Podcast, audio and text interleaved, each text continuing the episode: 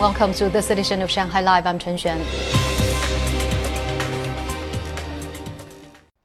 As a hub connecting domestic and international markets, the Shanghai Waigaoqiao Port Comprehensive Bonded Area has made a lot of progress in resuming operations. 80% of the warehouses in the area have reopened and bulk commodities trading has been able to continue. Zhang Hong brings us the details. C. Steinweg Logistics in the Waigaoqiao Port Comprehensive Bonded Area has been busy delivering metals. As work resumption continues in the city, inventory is essential for downstream manufacturing companies in the non-ferrous metal industry, as well as the completion of copper futures contracts. To meet the demand while cross-city transportation was interrupted in Shanghai, the company worked with the bonded area and switched from road transport to waterways.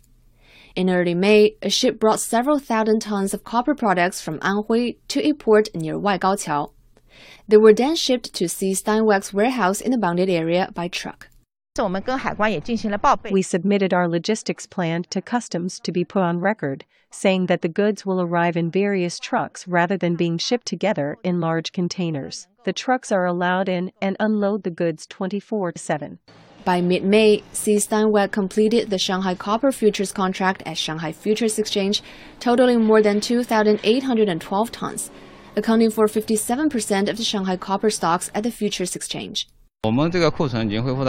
Our stocks have returned to 70% of our previous levels. We are able to buy and sell within four commodities markets.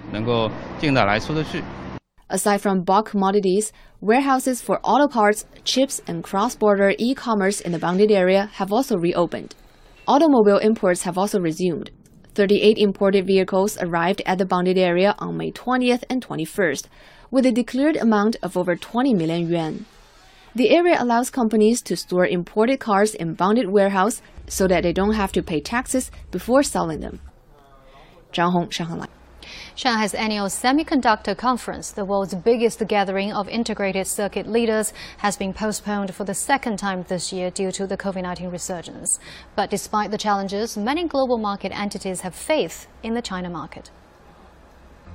Swiss robot maker ABB saw orders increase in China in the first quarter, and the Zurich based firm is optimistic about the development of the Chinese economy.